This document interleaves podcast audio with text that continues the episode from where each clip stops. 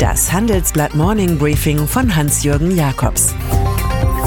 Guten Morgen allerseits. Heute ist Dienstag, der 23. Juli. Und das sind heute unsere Themen. Spahn will es wissen. Regierung setzt auf Cloud aus Europa. Thunbergs Reise nach Paris. Es ist kein schönes Gefühl. Man sitzt am Telefon und wartet auf einen Anruf, doch der kommt nicht. So mag es Jens Spahn vorige Woche gegangen sein, als er nicht Bundesverteidigungsminister wurde. Was nun? Da hält es der Christdemokrat wie Ludwig Börne. Der Ehrgeiz ist für die Seele, was der Hunger für den Leib ist. Und so sammelt er operativ Fleißkärtchen auf dem Weg ins Kanzleramt als Gesundheitsminister, der 16 Gesetze in 16 Monaten eingebracht hat. Aktuell geht es um bessere Notfallversorgung. Einen ähnlichen Leistungsnachweis muss CDU-Chefin Annegret Kramp-Karrenbauer, die Frau, die Verteidigungsministerin wurde, erst noch erbringen.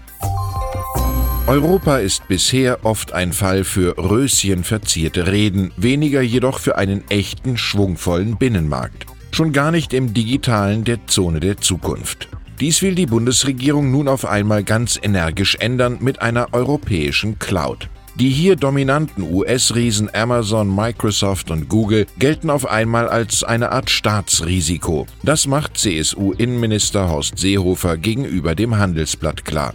Wir können nur mit solchen Anbietern zusammenarbeiten, die unsere Sicherheitsvorgaben einhalten und damit unsere digitale Souveränität gewährleisten.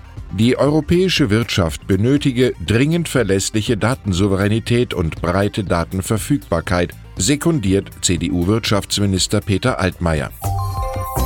Das sieht ganz nach konzertierter Aktion zur Erlangung von Weltpolitikfähigkeit aus, was nichts anderes meint als gusseiserne Industriepolitik. Was die beiden Bundesminister von Gnaden der Union hier fern aller Wolkigkeit äußern, ist nichts weniger als eine Kampfansage an die Geostrategen von der US-Westküste und eine Förderung des Heimatplayers SAP aus Waldorf. Denn bei Nutzung von US-basierten Cloud-Diensten gilt nun mal der amerikanische Cloud Act, der Europäern nicht passen kann.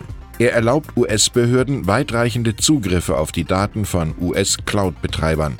Dem Storch gegenüber haben die Frösche nun einmal beschränkte Souveränität, umriss einst der große britische Journalist David Frost. Eine schlechte Nachricht für Maria Elisabeth Schäffler und ihren Sohn Georg. Der Autozulieferer Continental, bei dem sie Großaktionäre sind, verkündet wieder eine Gewinnwarnung. Man rechnet in Hannover nur noch mit 44 bis 45 Milliarden Euro Umsatz sowie mit 7 bis 7,5 Prozent Marge. Vorher waren von 45 Milliarden bis 47 Milliarden sowie von 8 bis 9 Prozent die Rede gewesen. Als Grund nennt Conti die Routine gewordene Schieflage der Autoindustrie, bedingt durch Abwärtstrends in Europa, Nordamerika und China sowie die Trumpesken Handelskonflikte. Schon 2018 hatte Schäfflers einstige Cash Cow viel weniger abgeliefert als erwartet. Greta Thunberg. Die 16-Jährige hat heute einen großen Auftritt in Paris. Die schwedische Jungaktivistin redet vor der französischen Nationalversammlung. Eingeladen ist sie von einem Pro-Klima-Kollektiv und trifft den Präsidenten des Parlaments. So viel roter Teppich für eine Schülerin, das regt bei etlichen konservativen bis nationalistischen Abgeordneten jedoch großen Argwohn. Bei den Republikanern gibt es sogar Boykottaufrufe. Ein Abgeordneter redet von einer Prophetin in kurzen Hosen und von einem Nobelpreis der Angst. Viele sprechen sich für wissenschaftlichen Fortschritt statt Ökoshow aus. Das Thunberg-Thema beherrscht Social Media in unserem Nachbarland. Ein Teenager bewegt die Grande Nation.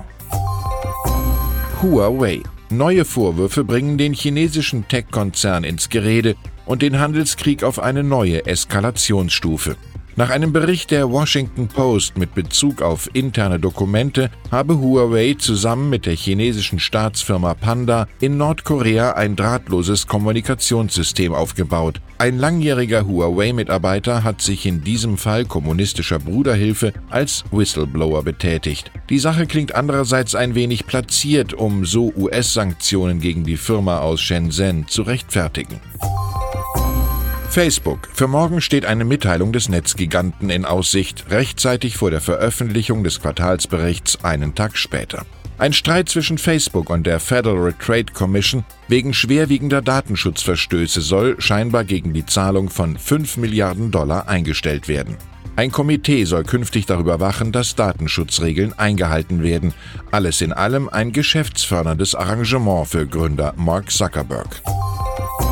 Und dann ist da noch der russische Eishockeystar Artemis Panarin, der etwas Unerhörtes getan hat. Auf einem YouTube-Kanal seines Landes den Staatspräsidenten und Eishockey-Afficionado Wladimir Putin zu kritisieren. Der Sportler, der künftig für 11,6 Millionen Dollar Jahresgehalt für die New York Rangers spielen wird, glaubt, Putin verstehe nicht mehr, wo Gutes und wo Schlechtes ist. In Russland gehe man davon aus, dass man von der Macht nicht schlecht reden dürfe. Sie töten dich, vergiften dich, so etwas darf nicht sein. Wie zum Beweis wurde gestern in St. Petersburg eine bekannte LGBT-Aktivistin mit mehreren Stichwunden tot aufgefunden.